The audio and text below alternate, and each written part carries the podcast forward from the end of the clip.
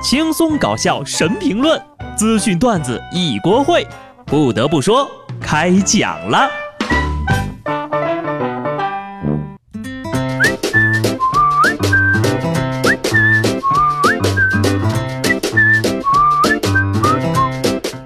Hello，听众朋友们，大家好，这里是有趣的。不得不说，我是机智的小布。好消息，好消息，今天是礼拜五，不对，我想说的是啊，年度史诗灾难片《开学》，下周呢陆续在各大城市上演了。这个是小学生的灾难片，成年人的喜剧片呐。成年人的史诗灾难片，暑假终于要落幕了，你说是不是好消息？这两天呢，应该就都差不多安生了。毕竟呀，得开始补作业了。补作业的人才是最雷厉风行的人，能用一个晚上解决的问题，就绝不拖延到两个晚上。给我一个晚上，还您一个暑假。小的时候会用一个晚上写作业的孩子，现在都期待着一夜暴富。你就比如我，听说呀，现在大家是越来越有钱了呀，就想问问各位。你的钱包是不是越来越鼓了呢？据调查后发现，二零一七年末全国就业人员达到七点七六亿人。二零一二至二零一六年，全国城镇非私营单位就业人员平均工资从四万六千七百六十九块提到了六万七千五百六十九块。我也不知道这是怎么算的哈。二零一七年达到了七万四千三百一十八块，同比增长了百分之十。二零一二年到二零一七年呢？全国居民人均可支配收入从一万六千五百一提高到了二万五千九百七十四，年均名义增长百分之十一点五，可喜可贺呀！全国人均可支配收入达到了两万六了。看了这条新闻呢，再看看我的钱包，没啥说的了，一定是我不够努力，又拖了大家的后腿呀。但是我自己穷。不要紧，听众朋友们有钱花就好了呀。我呢也会争取早日赶超到大家的这个消费水平哈。可是新闻连连看，再看下面这么一条，我就不禁更加责怪自己不够努力了。二零一八中国养老前景调查报告显示，中国的年轻一代，三十五岁以下，百分之五十六的人是没有存款的。开始储蓄的百分之四十四人的当中呢，他们的平均每月存储仅一千三百八十九块。媒体评论说呀，年轻人正在处于超前消费的生活方式中。央行数据也显示，截至第二季度末，信用卡逾期半年未偿的信贷总额达到了七百五十六点六七亿元。这篇报道写的还是有可圈可点的地方的。你比如说，三十五岁以下还是年轻人，不就挺好的？就是有一点不太真实啊！你说六成的成年人不都不攒钱，那是不可能的。要我说，最少九成。不信我问大家一句：你们现在有没有存款？以我来说吧，不好意思啊，在下不只是没有存款，还欠着马云的钱呢。将来能不欠钱，就算过得很幸福了。每个月几个大窟窿，蚂蚁花呗、信用卡、房租水电，等都还完了，工资差不多也就用完了。只能等到下个月发工资。然而存不下钱，我也不能怪谁，就怪我自己。年纪轻轻的就知道享受，天天吃榨菜馒头不行吗？走路去上班不行吗？一年买一身衣服不行吗？睡地下室不行吗？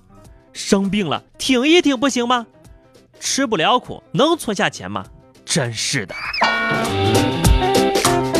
虽然我做不到，但是希望大家都能做到，是吧？别只知道享受。年轻人要学会吃苦啊，这样你未来才有希望。靠吃苦耐劳赚来的钱呢，花着也舒坦，千万不要去偷鸡摸狗。前不久呀，小伙吴某在打工的时候呢，半个月连偷了工友四部手机。据了解呀，这哥们儿于三月前到这个某工厂打工，因为不能经常跟家里人联系啊，就想偷一部手机给家里人用。偷完之后发现没事儿啊。就决定给家里人每人偷一部。恭喜吴总喜提手机，微偷新男性，左手事业，右手家庭。他之所以出来偷东西，就是为了让每一个家人都能拥有一部手机。连小偷都这么讲亲情了，你还有什么理由不赶紧的结婚生二胎？一家人最重要的就是整整齐齐，还立志要给家人每人偷一部手机呀？你是打算偷个全家桶啊？上面那位呢是给全家人偷手机，而下面这位辽宁的大哥呀，自己每个月工资只有两千八百块钱，可每个月却在直播平台上花三千多块打赏四位女主播。由于入不敷出呀，最近呢竟然去幼儿园里偷米又搬油了。你都穷成这个一只耳这个德行了，还玩虚拟线上主播呢？你还要一下子搞四个？哼，男人呐！以前是我偷电瓶养你，现在成了偷大米养你了。爱情就是这么盲目。每次发生这种奇葩事儿啊，小布总是想跟你们唠唠。要想发财，还是得哥给你指条明路啊。最近呢，日本一家公司正在招聘 AV 男优，据说呀还有机会跟超人气女优合作，而要求就是会说中文。看到没有？每多掌握一门语言。你就会获得一个全新版本的网络世界。这么多年了，难道终于要推出中文版了吗？我想去了解一下这个剧本。下面这条消息呢，请各位球迷朋友来甄别一下啊，看看是不是在撒谎。就前两天，重庆一小伙儿酒驾遇到了民警盘查，自认为是足球运动员，跑步速度快，民警追不上，下了车撒腿就跑啊。没想到啊，被年过四旬的警察叔叔一路猛追四百米，将其拿下。呃，这个马路比较硬，球员有点不适应。别笑，这才是真实水平发挥呢。一听到是足球运动员，我就放心了。溜溜球运动员都能追上他，还自认为是运动员。这么胖的足球运动员，自己都快成个球了，你可别侮辱人踢足球的了。本着甭管是不是先把人唬住的态度，该小伙儿成功被民警抓获。难不成是个守门员？